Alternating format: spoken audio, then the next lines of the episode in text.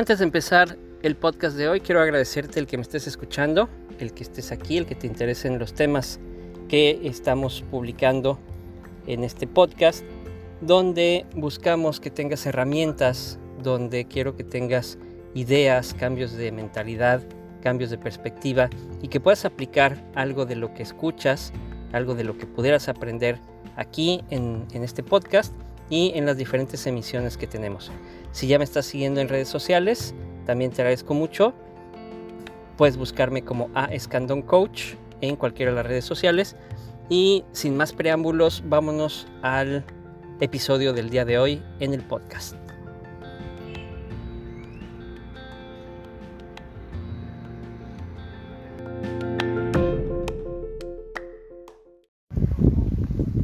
Hace unos días veía una encuesta en la que preguntaban cuánto tiempo pasas en redes sociales y te ponían varias opciones en cuanto a horas, de 1 a 3 horas, de 3 a 5 horas, eh, de 5 a 8 o más de 8, más o menos así iba la encuesta. Y bueno, se ha estudiado mucho la cantidad de horas que la gente pasa en las redes sociales, la gente pasa muchas horas en internet. Y esto pues no tiene ninguna ciencia, no es alarmante, no es algo de lo que debamos espantarnos. Sí, los jóvenes ahora tienen este acceso a Internet que antes no se tenía y que bueno, lo utilizaban más bien en platicar con sus amigos, en salir a jugar, en estudiar o en hacer otras actividades, en hacer deporte, etc. Pero a final de cuentas las redes sociales en su gran mayoría, digamos en, en la visión macro, en la visión a gran escala, es un entretenimiento. La gente está entretenida en redes sociales. Eso es lo que están haciendo.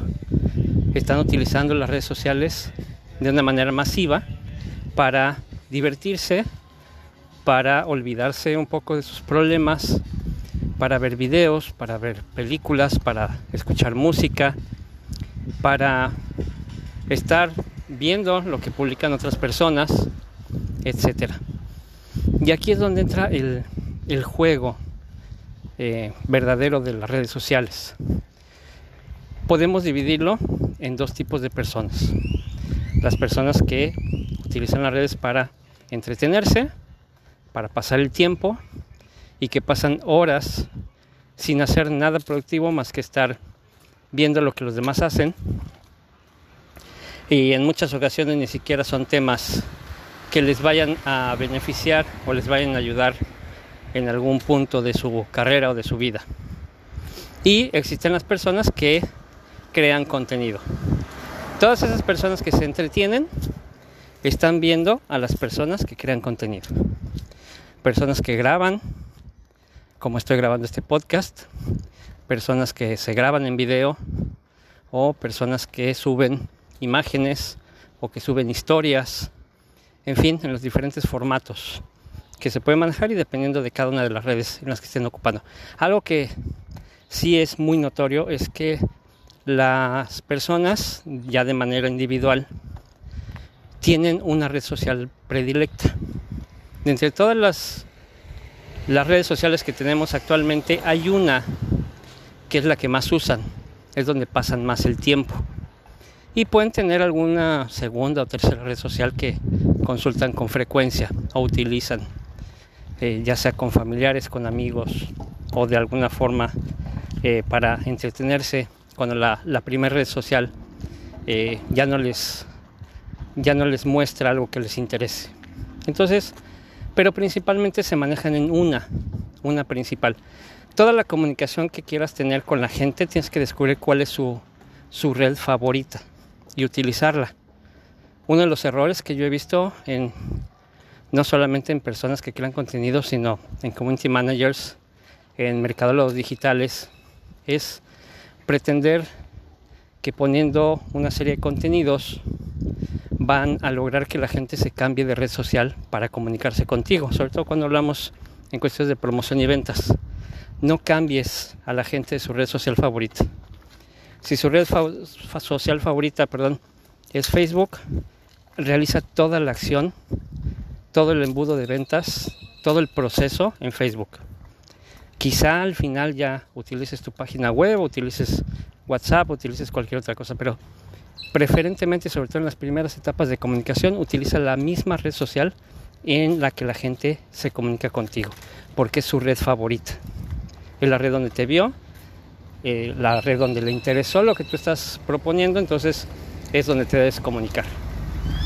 Y aquí lo más importante no es cuántas horas pasas en redes sociales, sino qué haces en las redes sociales ese tiempo. Podrías pasar nada más una hora, dos horas diarias.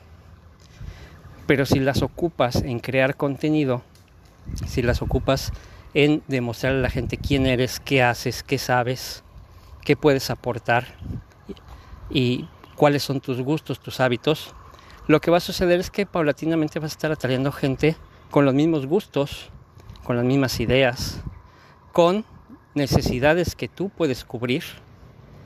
Eh, puedes incluso atraer empresas que necesiten lo que tú sabes y que pudieran contratarte. Pero esto no lo vas a lograr entreteniéndote. Lo tienes que hacer demostrando.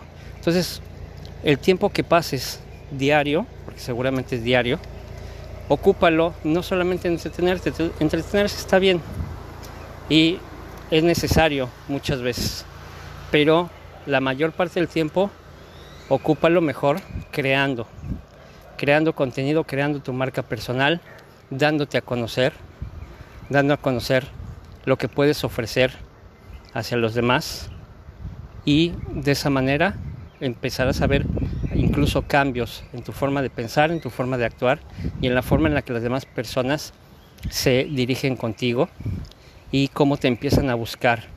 Quizá en un principio para pedirte algún consejo, alguna duda, quizá después para proponerte un trabajo, un empleo o un negocio o contratarte en lo que estés realizando. Entonces funcionan muy bien y funcionan mejor las redes sociales si las utilizas en tu beneficio y no solamente para divertirte. Entonces te invito a que publiques todos los días en tus redes favoritas. Yo recomendaría utilizar todas las redes de ser posible. También dependerá de tu organización. Es algo que yo hago. Pero si no puedes con todas, con tus redes sociales favoritas, con tus dos, tres redes sociales favoritas, inicia. Empieza a ver lo que va sucediendo con el tiempo y ya después verás si alguna otra la puedes integrar. Eso es más importante, el tiempo que le dediques a crear contenido, a cuánto tiempo pasas en las redes sociales. Es una gran diferencia.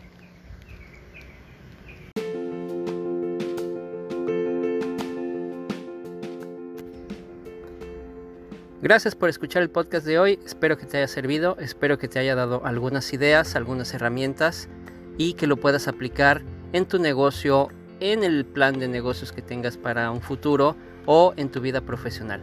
Sígueme en redes sociales a Escandon Coach y seguimos en sintonía.